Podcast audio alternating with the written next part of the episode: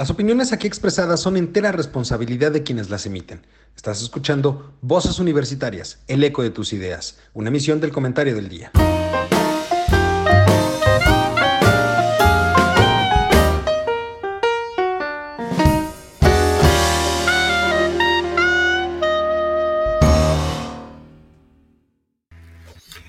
Hola, ¿qué tal? Muy buenas tardes. Ya estamos en este programa Voces Universitarias.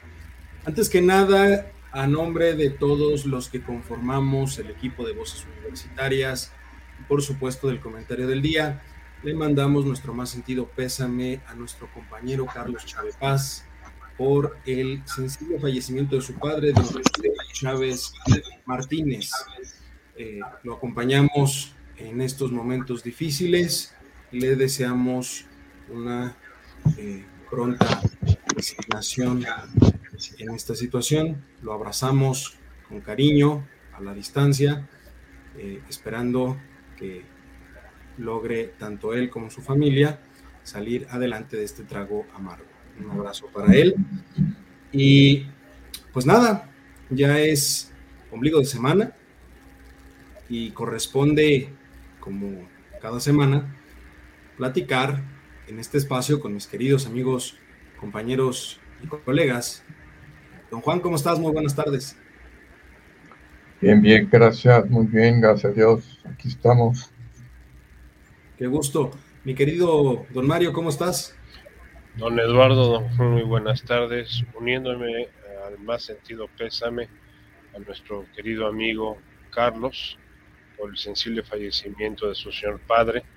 Que Dios guarde en este momento en paz y en gracia para el futuro.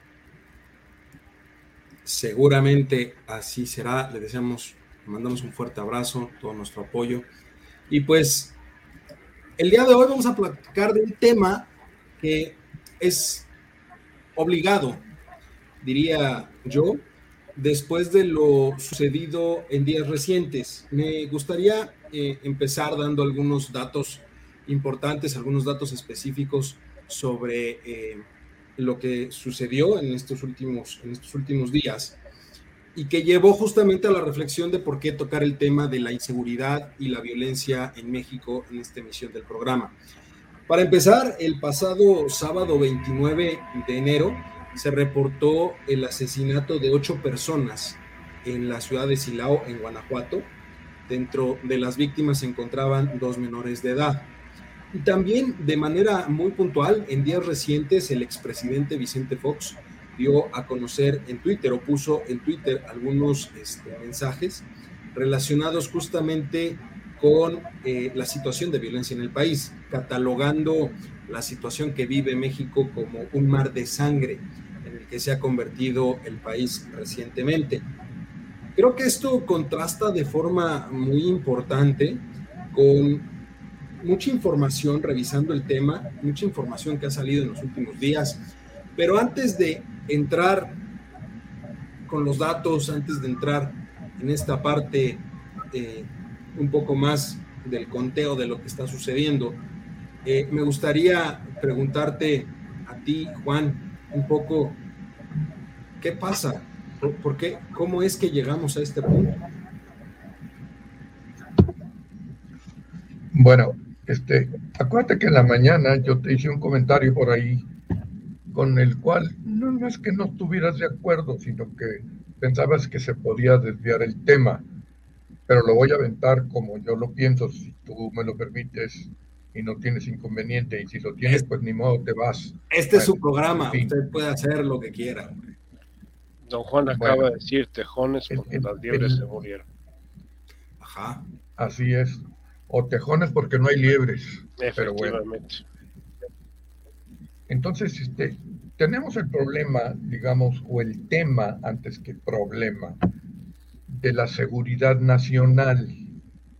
Ustedes han escuchado a últimas fechas el tocar el concepto de seguridad nacional en otro sentido, en aquello de las obras. ¿Estamos de acuerdo? Que todas las obras que haga el gobierno federal se consideran como de seguridad nacional. ¿Hasta ahí voy bien? Totalmente, don Juan. La primera pregunta que yo me hago es, las vidas humanas no son un tema de seguridad nacional antes que las obras. ¿A dónde voy con esto? Eh, ¿Qué es lo que tengo que proteger más? Que en un momento dado no haya despilfarro, que haya corrupción o que el poder, ahorita lo voy a llamar de una manera general, policial o de policía o de vigilancia o de seguridad pública, tenga todos los elementos para que estas cosas dejen de ocurrir. Y claro, por ahí alguien podrá decir, me refiero básicamente, digamos, en el caso de los periodistas, este, que yo le ponga un policía a cara periodista, que de hecho lo escuché ayer que a la persona esta que creo que no lo llegaron a matar, no me acuerdo de dónde era, pues ahora sí que fallaron, pero que falló la vigilancia o la guardia que tenía. O sea, vaya, hay un intento. Pero entiendo también que es muy complicado que, eh, digamos, se le ponga un agente como guardia a un periodista. Es como si dijéramos, vamos a ponerle un policía a cada mujer. Pues está el caramba, ¿no? Es algo que, pues, híjole, me, me, resulta en el momento dado imposible. Pero bueno, eh, llegaría yo a este punto a través de la pequeña introducción que hago.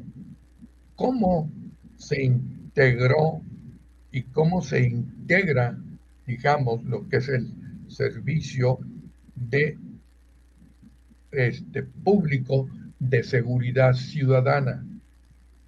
O sea, ¿cómo se integró? Bueno, en un principio el señor presidente este, manifestó que el ejército no importaba, que no era necesario que existiera un ejército en México. Así dijo, y dijo otras muchas cosas, como diciendo, ¿qué caso tiene que haya un ejército y por ahí, entre comillas, no entre comillas, sino entre penumbras, pues oigan, le estamos pagando un ejército cuando no, no lo necesitamos. Cuando menos yo así lo entendí. O sea, ¿para qué necesitamos un ejército si no haber guerra? Ok, de acuerdo.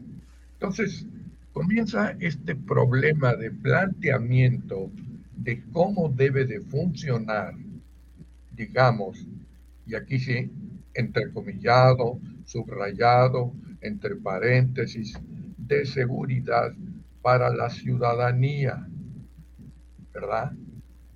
Tenemos como elementos en todo caso, sin hacer más distintos que los nombres, como elementos pertenecientes a la seguridad, al ejército, la marina. Estoy hablando del origen, a la Policía Federal, que además había un montón de policías federales, federal, forestal, federal fiscal, etcétera, etcétera, etcétera.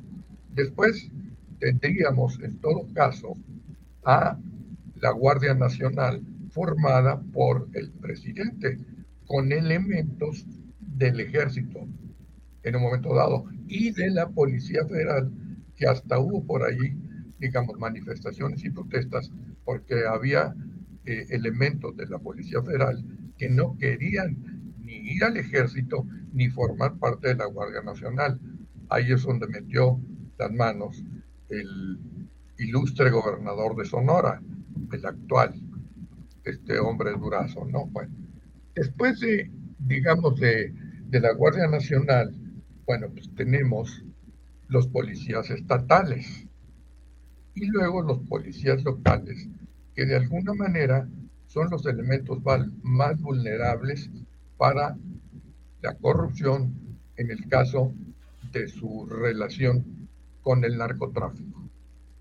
Porque por ahí se supone que comenzó esta cuestión de por qué la droga pasa no pasa, si pasa, no sé, todas las consecuencias colaterales que trae, digamos esto. En primera instancia llego a una conclusión. La formación de lo que es la seguridad pública fue un desgarriate. Porque yo no creo, digamos, como en algún en un momento dado se dio, que el ejército y la marina tengan los mismos intereses, ¿verdad? Que digamos que los guardias nacionales o que la Policía Federal cuando existía, porque digamos al ejército, este, primero se encargó como que entre encargo y no te encargo, bueno, pero hay que partir en este caso este, concreto de que al soldado le dices, tú matas y mata. Es una orden, punto. Ahí no hay que, le discutimos y que si estuvo, que si la evidencia, que si no sé qué tantas cosas. No. Ellos cumplen órdenes y punto. Entonces, yo no sé qué pensaría el presidente si es que pensó, que dijo, no, ah, caray, aquí la cosa está complicada. Mejor voy a crear un cuerpo integrado por elementos tanto del ejército como de la marina, como de la Policía Federal sobre todo, para establecer una Guardia Nacional que se encargaría de la seguridad pública conjuntamente, entre comillas, con los policías estatales y los policías locales. Nada más que hay una cosa, regreso a lo que dije hace un momento, los policías estatales y sus policías locales, cuidado. ¿Por qué? Porque en razón de sus salarios y una serie de cosas de ese tipo, y sobre todo la corrupción, pues caray, tienen intereses distintos. Pero aquí hay una cosa muy importante. Yo me acuerdo hace muchos años, cuando yo fui agente del Ministerio Público allá en el glorioso estado de Sonora, ¿verdad? donde no había estas matanzas, además, cosas que han venido sucediendo y encontrando cuerpos y lo que tú quieras. Platicando yo con un policía, digamos, de X nivel, no me acuerdo, le decía yo, oye, ¿tú por qué te dedicas a la policía? Pues en algo tengo que trabajar, dice, ¿verdad? Y entre otras cosas, él, él pero corres muchos riesgos, le dije yo. Mira, licenciado, me dijo, nosotros salimos de nuestras casas en la mañana, ¿sí? Y no sabemos si vamos a regresar. Y es cierto. Yo por eso, yo por eso comparezco a los policías. Salen y no saben si van a regresar. Y más ahora, porque inclusive en un principio cuando comienzan a trabajar en esta desorganización, eh, por cuestión de intereses, han comenzado a matar ya a miembros de la Guardia Nacional, del Ejército inclusive, y, de las policías estatales y locales. O sea, ya ha habido muertos. Y que yo sepa, nadie les ha ido a dar abrazos ni besos, ni a unos ni a otros. O sea, o sea tú, tú dirías que el, el inicio de todo, ojo, no es, no es exclusivo de este gobierno, es algo que ya veníamos arrastrando de tiempo atrás, pero en este gobierno se recrudeció por la mala organización y falta de estrategia. Una, una falta de un sistema bien establecido y de coordinación de trabajo entre todos los cuerpos que tú quieras. Ahora, fíjate, los que haya, los que no haya. Te doy un dato que, se me hizo. un dato que se me hizo muy interesante y, y es si mal no recuerdo, corríjanme, estamos hablando que en México hay 2.400, 2.500 municipios, por ahí así, ¿no? De, de todos esos, la estadística nos dice que el 73.6% de los municipios se consideran rebasados por el crimen organizado. Y hay 650 municipios en el país que no tienen policía, dependen de la policía estatal, no hay una policía municipal. Y te voy a dar un, te voy a citar uno de esos estados, Chiapas, Oaxaca, otro. Chiapas y Oaxaca. que ahí hay policía? Pues no la hay. Y si la hay, a lo mejor hay uno, junto con el presidente municipal, que gana un peso. ¿Sabes cuántos municipios hay en Oaxaca? 540. Bueno, 600 municipios. ¿Tú crees que hay este, policía para todos esos? No. ¿Y tú crees que los de la Guardia Nacional le quieren entrar a Oaxaca, pues híjole, caray, como cualquier otro lugar y con mayor razón, los estados con mayor problemática de, que en estas fechas han venido siendo Zacatecas, Guanajuato, Durango, Guerrero y ahora últimas fechas, bueno, Tamaulipas también, Sonora. De veras, no porque sea mi estado, Jalisco pero en mi época no había esas cosas. De veras, no las había. Don Mario. Claro, a lo mejor va a decir, es que ya se incrementó el narcotráfico. Es cierto, Sonora era el paso del narcotráfico, pero no había que yo haya sabido, y ahorita te voy a mencionar la excepción a la regla, este, que hubiera sembradíos de, de marihuana. Hace tiempo, por allá, en un, en un festejo donde había puro millonario ahí, ganadero, este, de mucha lana, alguien mencionaba, ahí vienen los búfalos. Los búfalos, que es un nombre en singular, se refieren al nombre del sembradío más grande de marihuana que ha habido en México. El búfalo se llamaba, justamente. O sea, cuando hablaban de los búfalos, hablaban de gente pues estaba ahí, pero lo gritaban a grito pelado. Pero vuelvo a lo mismo, no había estas cuestiones. Claro, en esa época a lo mejor el triángulo famoso todavía no existía bien conformado, como ya sabemos que existe, que ha venido existiendo de un tiempo para acá y perfectamente organizado, ¿verdad?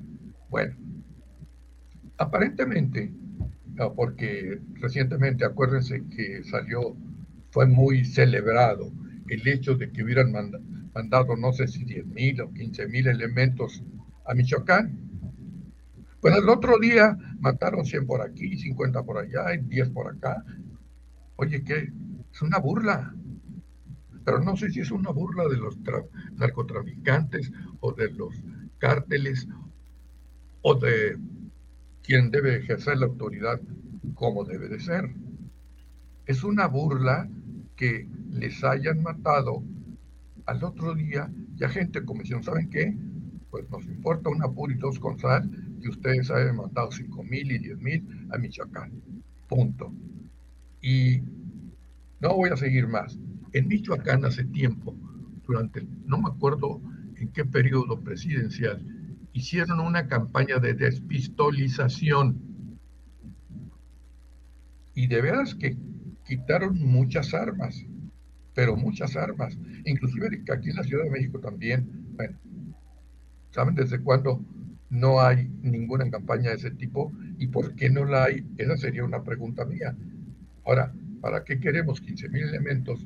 ¿O cómo podemos considerar que 15 mil elementos, 20 mil elementos, lo que tú quieras y mandes, no puedan peinar, por llamarle así, acorralar a un Estado y me canso que, que agarro así como van a correr como hormigas o como lo que tú quieras y mandes.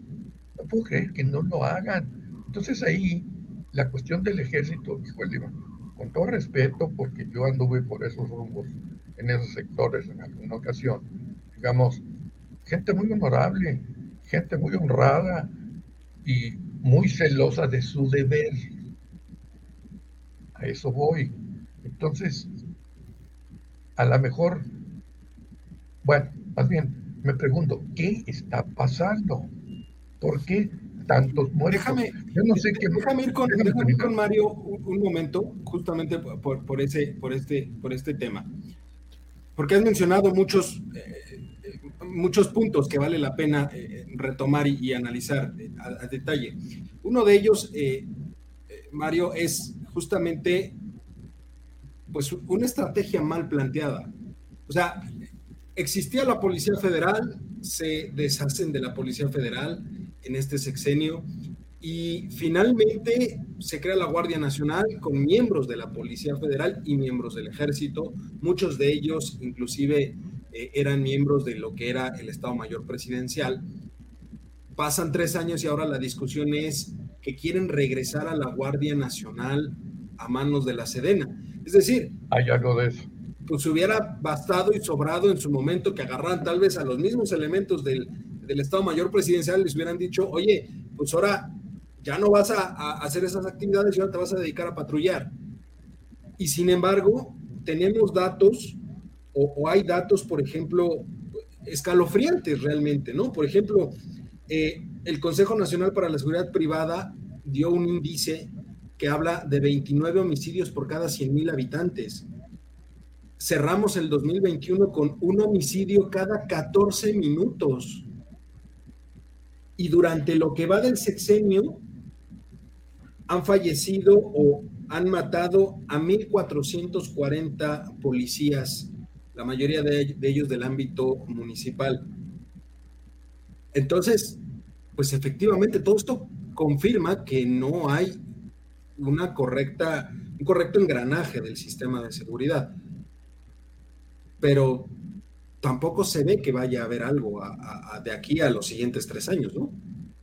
Bueno, don Eduardo, creo que el panorama que nos acaba de exponer y plantear de una manera magistral don Juan, pues habla mucho de la situación que estamos viviendo.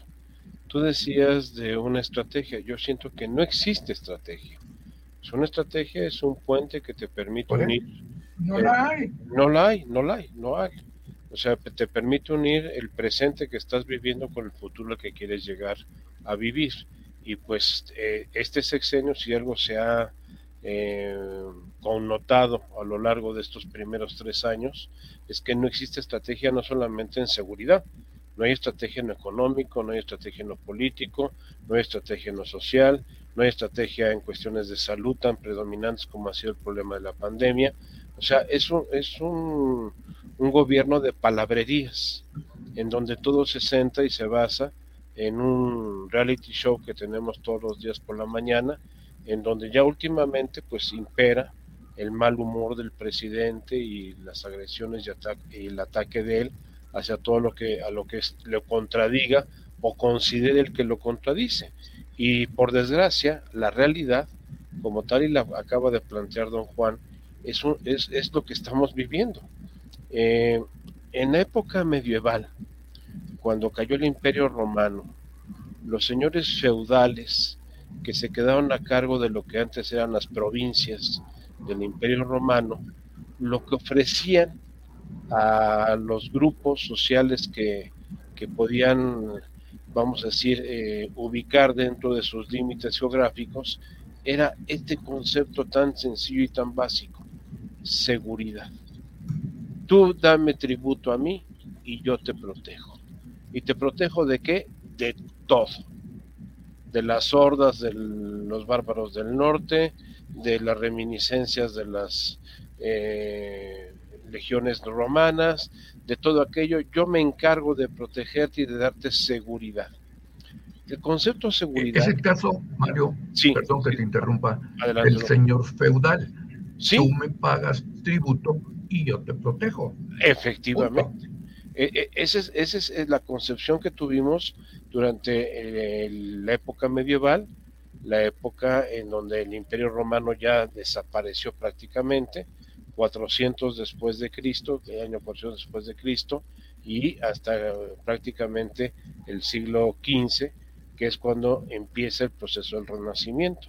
Y el feudalismo es sustituido por la monarquía. Y lo mismo, los monarcas vuelven a prometer el concepto de seguridad. ¿Por qué?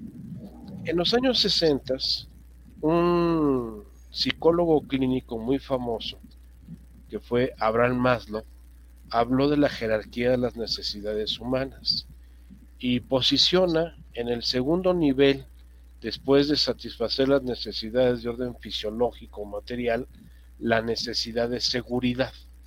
Seguridad en dos ámbitos. En el ámbito físico, que es resguardar la integridad física del ser humano, y en el ámbito psicológico, que es tener menor nivel de incertidumbre en aquello que pretendes hacer y realizar. Esto, esto es valiosísimo entender. ¿Por qué? Porque una de las necesidades humanas dentro de su propia naturaleza es sentirse seguro. Y una función primordial desde la concepción del concepto del Estado por Montesquieu y por todos los pensadores del Renacimiento, es ese, brindarle seguridad al ciudadano. ¿A través de qué? Como lo acaba de indicar don Juan, del pago de un tributo. Nosotros pagamos impuestos a un gobierno para que nos brinde seguridad, tanto física como jurídica. Y estos son los ámbitos. Perdón que te interrumpa, Mario. Sí, don Juan. Perdón que te interrumpa. Yo quiero que quede muy claro que no le estoy echando la culpa de lo que sucede a todos los cuerpos de seguridad que existen en este momento.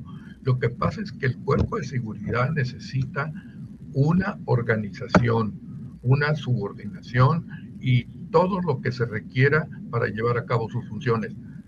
Yo decía hace un momento que desafortunadamente todos tienen o tenían intereses diferentes o fines o motivos diferentes. Por ejemplo, el ejército, la seguridad, la soberanía de la nación, como la harina y todo esto que tanto saca colación.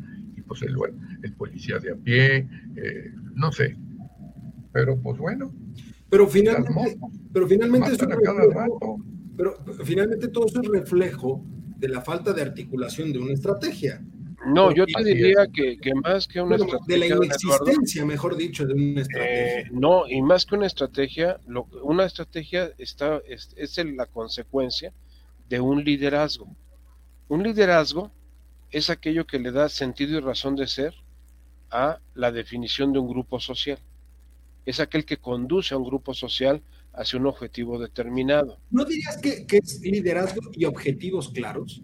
Eh, es que vamos a decir, el, el, líder es el que marca los objetivos, es el que nos dice el rumbo que debemos de seguir, es el que nos marca la pauta de qué es lo que queremos conseguir en conjunto.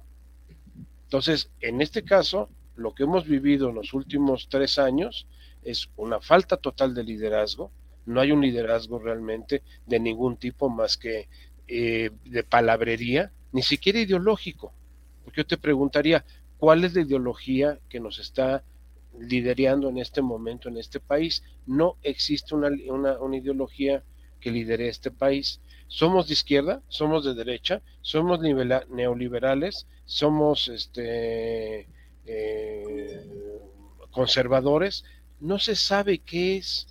Es, es una, una argamasa totalmente constituida de una serie de palabrerías. Por lo mismo, los órganos que emanan de ese liderazgo, que deben de brindar seguridad, la misma Guardia Nacional, en este momento, como bien lo indicaba don Juan, no se sabe qué demonios es. Es una policía federal que, que tiene injerencia en toda la federación, es una policía estatal que tiene injerencia en una región, es una policía municipal que tiene injerencia en una localidad pues no lo sabemos. No está definido. Llevamos tres años y la Guardia Nacional no es un elemento definido. Es muy diferente al concepto que tienen los norteamericanos de lo que es su Guardia Nacional. La Guardia Nacional es un cuerpo paramilitar de los Estados Unidos que interviene para salvaguardar las garantías constitucionales en una localidad y en una región. No utilizan al ejército utilizan a la Guardia Nacional, que en muchos de sus casos está constituida por ciudadanos comunes y corrientes que están afiliados a la Guardia Nacional, para garantizar que la seguridad, el estado de tranquilidad, de paz que debe de existir para que una sociedad se desarrolle. Ahora, el problema que tenemos en este momento en México eh, es que hemos creado un estado paralelo el crimen organizado en este momento en nuestro país es un estado paralelo. Tan paralelo es que cobra impuestos. La extorsión, el derecho de piso, el secuestro, el atentar contra las, actividades productivas del país, está haciendo que nuestro costo país se esté incrementando de una forma espeluznante. ¿Por qué? Porque esto es algo que implica no solamente eh, poner infraestructura de protección en los negocios.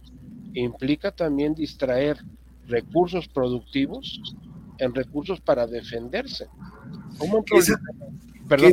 esa es una situación eh, interesante porque finalmente ya estamos hablando de una implicación a otro ámbito del país, que es la parte empresarial, la parte económica, eh, que finalmente tiene un impacto muy importante. Pero antes de entrar en, ese detalle, me gustaría eh, repasar con ustedes algunos datos que creo que son importantes, porque finalmente es eh, la carta de presentación que tenemos hoy como país hacia el exterior justamente referido a cómo está la situación de inseguridad, porque como bien lo dices, pues un empresario hoy se la piensa considerando dónde va a establecer el negocio si sabe que no hay una certeza de que se le pueda brindar seguridad a su negocio, a sus trabajadores o a sus propios ejecutivos, sobre todo si pensamos en eh, empresas o en inversionistas extranjeros, ¿no? Entonces, pero antes de entrar en eso, déjenme hacer una, una pausa regresando, analizamos estos, estos datos y entramos de lleno a esa parte este, que me interesa mucho que, que, platiquemos, Mario, que es justamente eh, la perspectiva del empresariado respecto de la inseguridad que existe en el país. Volvemos en un momento. Ya estamos de vuelta. A ver, hay algunos datos que creo que vale mucho la pena que tengamos en consideración. Eh, hace un momento mencionaba yo el análisis que hizo el Consejo Nacional de Seguridad Privada.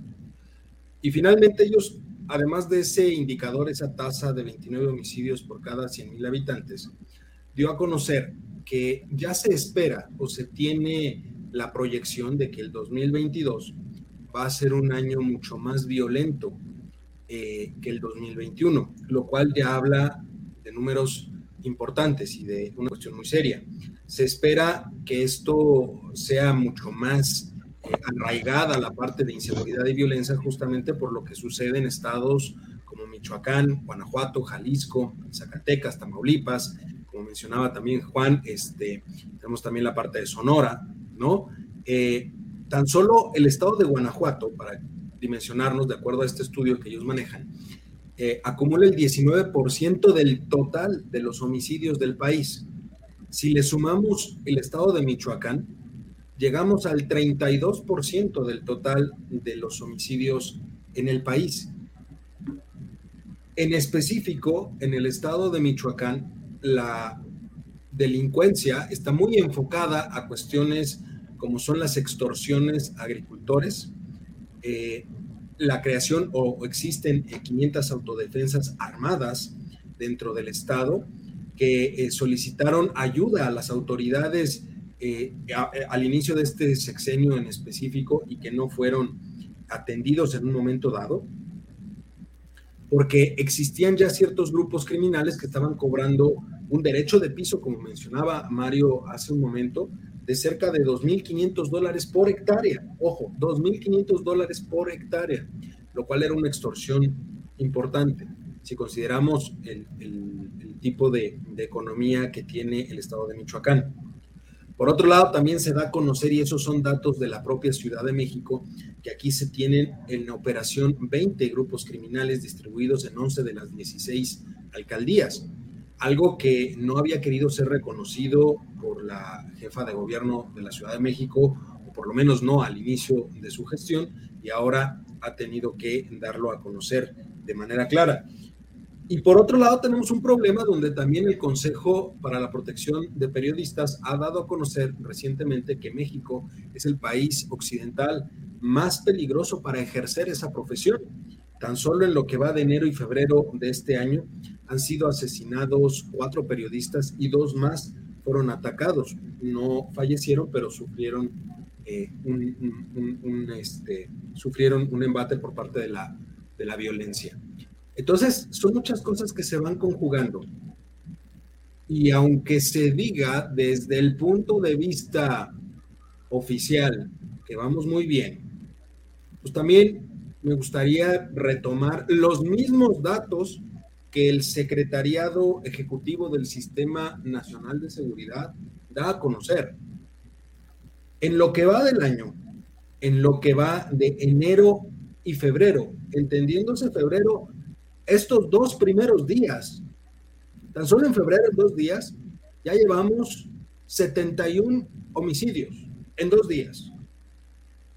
En enero fueron 2.061 homicidios. Y como lo he repetido durante muchos meses, si analizamos las mismas gráficas que ellos dan, no hay un solo mes desde que empezó esta administración en el cual los homicidios sean menos de 2.000 al mes. El promedio ya está cercano a los 2.500 homicidios dolosos al mes. Y si nos vamos, por ejemplo, a los feminicidios, que es otro gran tema que ha estado en boga en esta administración y que parece mucho molestar a la administración, la tendencia ha sido creciente. En el año 2015 se tuvieron un total de 412 feminicidios, con datos también del Secretariado Ejecutivo del Sistema de Seguridad Nacional. En 2015, 412. Para 2021, durante el 2021, se reportaron 966 feminicidios. El punto más alto se vivió en el mes de agosto del 2021, donde se reportaron 108 feminicidios en el mes. La tendencia, al igual que con los homicidios, ha, digamos, se ha, estabilizado. El problema es que esa estabilización, si en los homicidios está en los 2.000 en promedio, en los feminicidios, prácticamente podemos hablar de cerca de 80 entre 75 y 80 feminicidios al mes.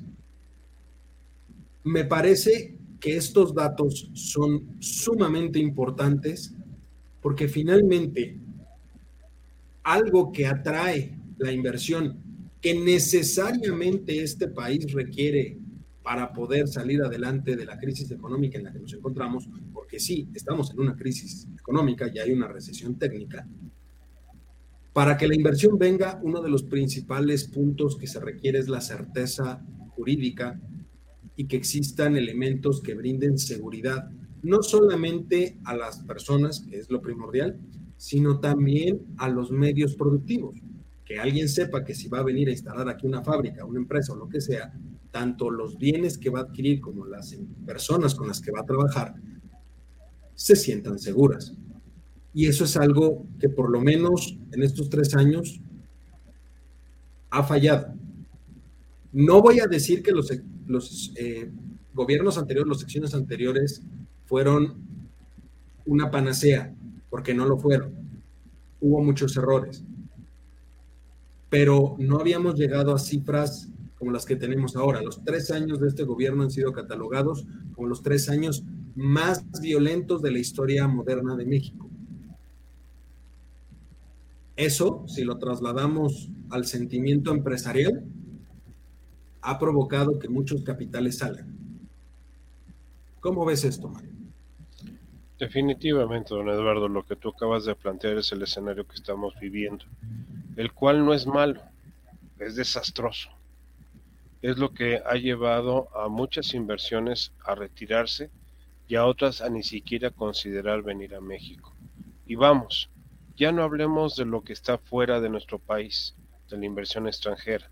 Hablemos de la propia inversión nacional, local. ¿Cuánta gente piensa el día de hoy poner o crear una empresa cuando tiene que enfrentarse a dos criminales? Uno que tiene la patente de corso que se llama SAT y otro que tiene el derecho de exigirte el pago de seguridad que es el crimen organizado. ¿Y por qué comparo en este momento al sistema de administración tributaria con, el crimen organizado? Porque se comportan de la misma manera. Los dos están queriendo vender una seguridad que no existe. ¿Por qué? Porque el crimen organizado está tan pulverizado en nuestro país en este momento que ya cualquier hijo de vecino se ostenta como parte de él y pretende vivir a costillas de lo que tú haces. Lo que tú indicabas hace un momento, eh, parte de la crisis del limón que hemos vivido en estos primeros eh, días del, del año 2022 se debe a la voracidad de un grupo de sátrapas que se dedicaron a extorsionar a los productores de cítricos en diferentes estados de la República, porque esto no es un problema del sureste o del noreste o del centro, no, es un problema nacional, en donde estamos viviendo con dos grupos de delincuentes que no saben cómo eh, repartirse la riqueza que unos cuantos tratamos de producir a través del trabajo honrado y decente. Entonces, esto es, esto es insoportable, es intolerable y está llegando ya a niveles en donde ya la sociedad ya no resiste el embate que estamos teniendo. ¿Cómo es posible que tú recurras a las autoridades como un microempresario o un pequeño o mediano empresario y les digas que están viniendo a tu negocio gentes que te exigen un derecho de piso y que la respuesta que recibes por parte de las autoridades que supuestamente te deben de proteger, no porque les caigas bien y porque seas buena persona, no, porque les estás pagando, le estás pagando a través de los impuestos que estás tú tributando al Estado mexicano, al gobierno mexicano, y te contesten, pues más vale que les pague, más vale que les dé el dinero para que no se metan problemas. Ah, entonces dejo de pagarle al SAT y dejo de pagarle al Seguro Social. No, no, no, no. Eso, eso es aparte de. Además, usted gana mucho dinero. Entonces, pues, hay que repartirlo. Esa es la mentalidad, esa es la filosofía que nos está destrozando económicamente en este país. Tú lo acabas de mencionar. Estamos en, en un momento de recesión económicamente. Dos trimestres consecutivos tercero y cuarto trimestre del año pasado con decrecimiento económico y la perspectiva del primero y segundo trimestre de este año va en la misma línea. Y eso le aumentas una inflación superior al 7% con la que estamos cerrando el 2020, el 2021, este, y que nos espera un escenario muy similar o tal vez superior en cuestiones de inflación en el año 2022 por los factores que están, están entrando. Esto es lo que se llama, en teoría empresarial, costo país. Este se está volviendo un país extremadamente costoso para, para el inversionista y que en poco tiempo lo vamos a ver reflejado en el índice de riesgo país. ¿Por qué? Porque ya no solamente tienes que tributarle a la estructura, entre comillas, formalmente institucionalizada, sino también al crimen organizado para que te permita trabajar.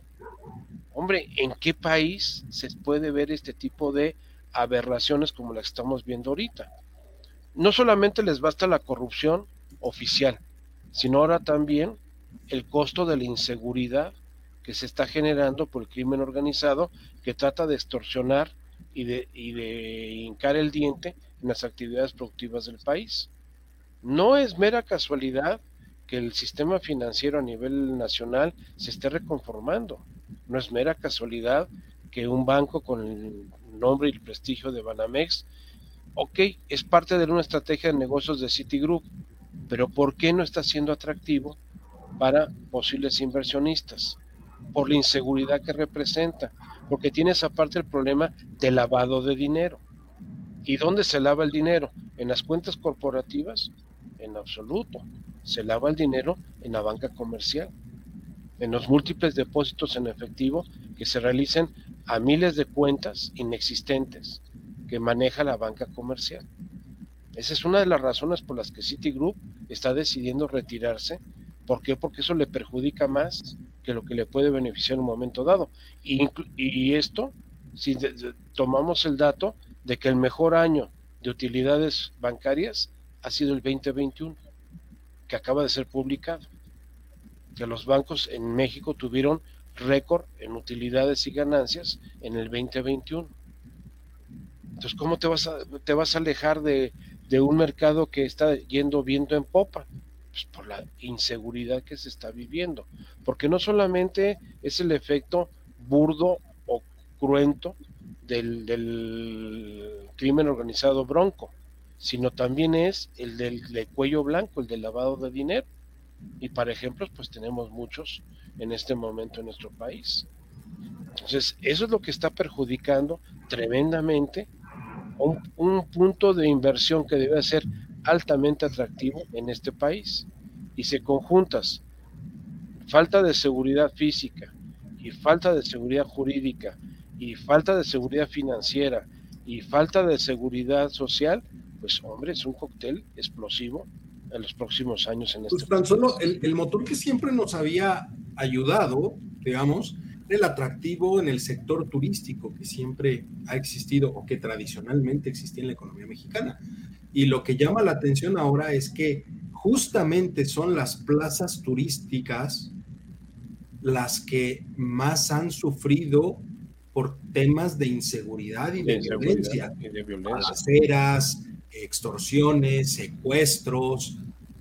E, es decir, ese, ese motor que nos había ayudado durante muchos años a salir adelante y hacer que la economía finalmente tuviese ese colchón o ese gancho de donde agarrarse como para potencializar pues hoy en día no está disponible, no existe porque hay más temor. Sí, es verdad, en momentos vacacionales se tienen las playas y todo, pero, pero no es lo mismo eh, ir, a la playa y tal vez encerrarte en un all inclusive que ir a la playa y decidir pasearte por, las calles de, de la zona.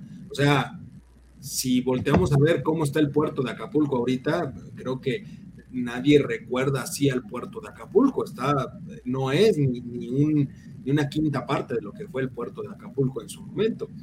totalmente desértico. Totalmente desértico.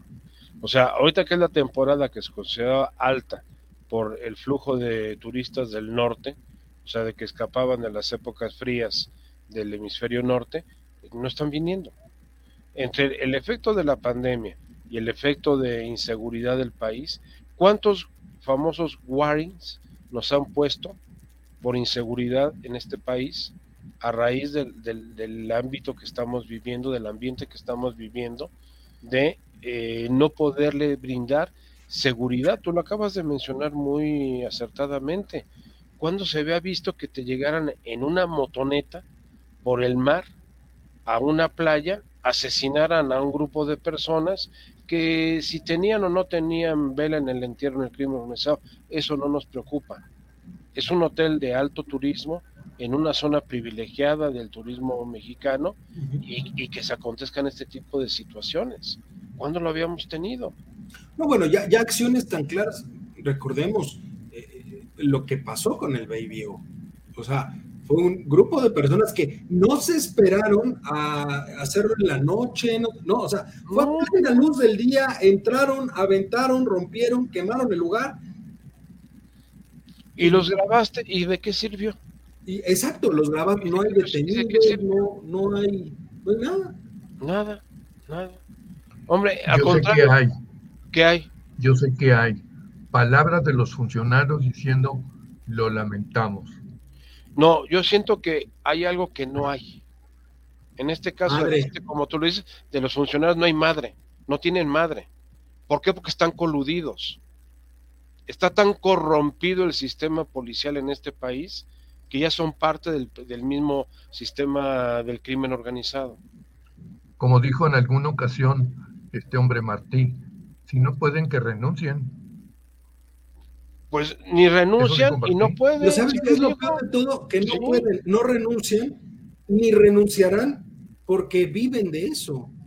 Es que el, dilema es metalúrgico. O le entras y tienes plata, o no le entras y tienes plomo. es un problema de metales. Tú escoges cuál quieres. ¿Quieres plomo quieres, o quieres plata? A ver, y entonces si, asumimos, de acuerdo a los estudios, que este año va a ser más violento que el pasado, si asumimos que este año vamos a tener eh, serios problemas económicos, porque, ojo, le atiné, el Producto Interno Bruto creció 5%, le atiné. Este, pues entonces, ¿cómo rayos vamos a hacer para atraer inversiones? E, ese es el gran dilema. No, yo te diría que, está pasando un, fenómeno que mi abuela nos decía con gran sabiduría cuando éramos jóvenes. Nos decía, donde falta la harina, hay muina. Y en este momento, en este país, lo que está faltando es harina. O sea, no hay economía. Y la economía se está reduciendo. Y los que menos quieren dejar de tener sus ingresos y, beneficiarse con ellos es el crimen organizado, al igual que lo está haciendo el SAT. Es, es una serie de penalizaciones y de, y de multas y de situaciones que te está creando. ¿Por qué? Porque las empresas, si tienes que pagar impuestos por utilidades, pues ¿dónde demonios están las utilidades? Entonces, estamos, eh, vamos a llamarlo de esta manera, indefensos, estamos inermes ante dos movimientos de crimen organizado. El oficial que representa el, gobierno y el no oficial que representa el crimen organizado. Estamos matando a la gallina de los huevos de oro, don Eduardo. O sea, los empresarios, tanto micros, pequeños, medianos y grandes empresarios de este país están yendo a ver por qué la fusión Televisa Univisión en Estados Unidos y no en México. Cuando Televisa era una empresa, al igual que Univisión, netamente mexicanas. Por conveniencia fiscal. Y por conveniencia de seguridad. y de seguridad no solamente legal, sino física también. Entonces, eso es lo que está siendo desastroso. La venta literalmente de Aeroméxico a inversionistas extranjeros, actualmente el control de Aeroméxico accionario lo tienen inversionistas extranjeros. El 4% del capital social de Aeroméxico es lo que representan los accionistas mexicanos. Y si nos vamos a cada una de las grandes empresas, nos vamos a dar cuenta que es exactamente lo mismo. Ahora, yo les preguntaría para terminar, porque, híjole, el tiempo se nos fue de volada, pero es un tema que vamos a tener de manera muy recurrente. Yo quisiera enfocarme primero, sobre todo, solidarizarnos con todos aquellos que están dedicados al ejercicio del periodismo en, este país. Por supuesto que nos, solidarizamos con ellos y reprobamos completamente lo que ha sucedido en este tiempo eh, eh, con respecto al asesinato de periodistas. Pero eso también ya te habla de un problema mucho más arraigado, que es el ejercicio del derecho de expresión. Porque no solamente estamos hablando de periodistas, prácticamente todos los que han fallecido, que estaban indagando o haciendo reportajes sobre eh, el crimen organizado, sobre las... sobre este tema, sobre la colusión. Sobre este tema en específico, sino que pues ya caes ahí en el hecho de prácticamente los dejan solos. No, no, no hay un apoyo por parte del gobierno, no hay un cuidado. Recordemos que se desapareció el, Fondo de Protección a Periodistas. Sí. ¿No? Fue uno de los que desapareció junto con el Fondo de Atención a Víctimas, el Fideicomiso para la Atención a las Víctimas. Entonces hay una completa indefensión en cualquier tema de inseguridad en este país. Yo les preguntaría nada más para terminar de manera muy rápida, menos de un minuto cada uno, ¿qué podemos esperar de este año? Si ya la perspectiva es que va a ser más violenta, más violento, ¿qué se puede esperar para este año? Desde mi punto de vista, eh, don Eduardo, escenarios muy complejos, extremadamente complejos. Yo en ese sentido este, perdón, yo en ese sentido este, pensaría que las autoridades se deben de organizar de mejor manera. Punto. Que haya una mayor coordinación que la que ellos dicen que tienen y que los datos que dan efectivamente sean reales, no inventados. Yo te diría, don Juan, que es imposible que eso suceda. Ese es, ese es el escenario milagroso. ¿Por qué? Porque para organizarse se necesita un liderazgo y no lo hay en este momento en este país, ni político, ni económico, ni social. Estamos en una orfandad total, en un estado de, indefensión eh, a nivel social que nos tiene expuestos a los vaivenes de estas, de estas veleidades que se están presentando por parte de los grupos fácticos de poder. Y entiéndase grupos fácticos de poder, el grupúsculo que tiene actualmente la administración pública del país, o sea, el gobierno, y por otro lado el crimen organizado, que hace honor a su nombre, está muy bien organizado. Está, mejor organizado. sí, está mucho mejor organizado que el propio gobierno, porque no responde a ninguna ideología, responde a un interés. Y ojo, muchas veces, además de estar mejor organizado, eh, en el 90% de las ocasiones está mejor armado que las policías municipales y estatales. ¿eh? Es que está mejor organizado, o sea, tienen mejores recursos humanos, mejores recursos materiales y mejores recursos financieros. Nada más doy un dato. A principios de este año se despidieron a más de 1.500 eh, miembros del sistema de la, de la Fiscalía Federal. O sea, 1.500 eh, eh, profesionistas que estaban a nivel de ministerios públicos y a nivel de secretarios de acuerdo en diferentes este, entidades del país fueron despedidos y se convierten en carne del crimen organizado. ¿Dónde van a trabajar? ¿Dónde se van a ir? ¿Y por qué los despidieron? Por medidas de austeridad. ¿Eso es austeridad?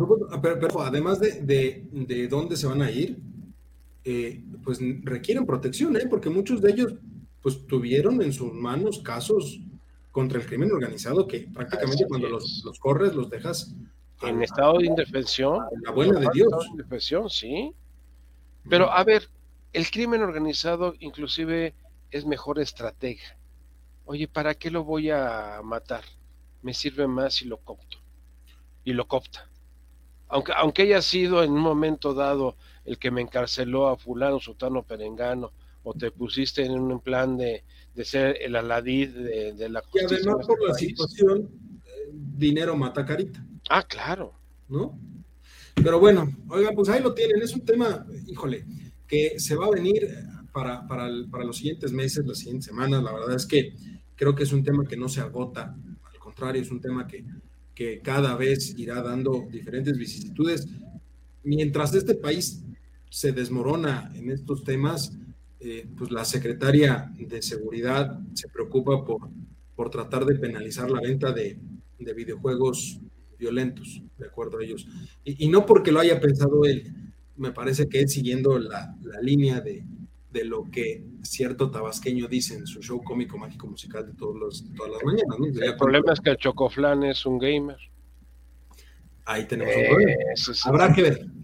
Habrá que ver, ¿no? Pero por vía mientras, mi querido Juan, muchísimas gracias, mi querido Mario, muchísimas gracias. Al contrario. muchísimas gracias a usted, mi querido público, público y conocedor.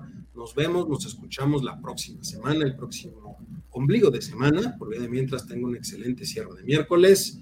Cuídese mucho y nos vemos.